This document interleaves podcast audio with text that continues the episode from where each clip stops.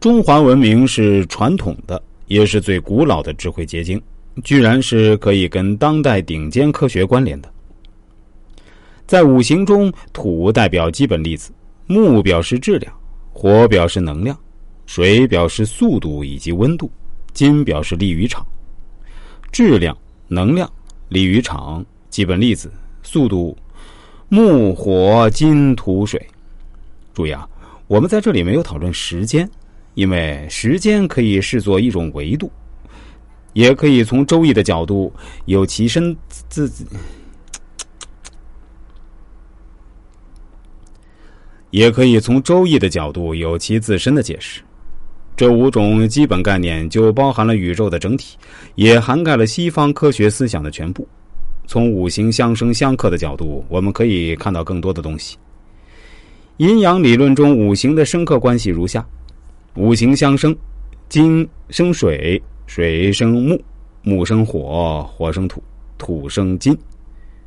五行相克，金克木，木克土。土克水，水克火，火克金。第一，金生水，力与场大于生，又大于速度。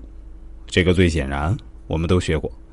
力是产生加速度的原因，力或场施加在物体上，物体才有了加速度。加速度在时间上的积分就产生了速度。第二，水生木。速度大于声大于质量，这一点可以从爱因斯坦的狭义相对论里获得解释。一个物体的质量不是恒定不变的，是受到速度的影响的。一个物体越接近光速，它的质量就会无穷大。可见速度产生质量。第三，木生火，质量大于生，生大于能量。哈哈，经典的 E 等于 mc 二出场了。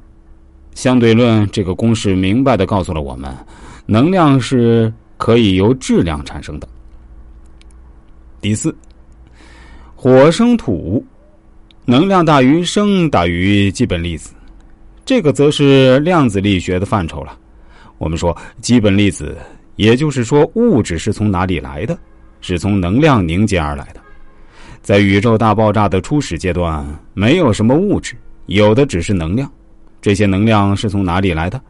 我在以后会从道家和量子力学的角度来解释。不过这里我们只需要知道，是宇宙大爆炸带来的巨大能量，不断凝结而成为物质，各种基本粒子最终组成了我们的世界。第五，土生金，基本粒子大于生大于力于场。嗯，爱因斯坦出场了，带着广义相对论。广义相对论告诉我们，引力场是物质产生的，有物质的地方就有引力场，物质是产生引力场的根本原因。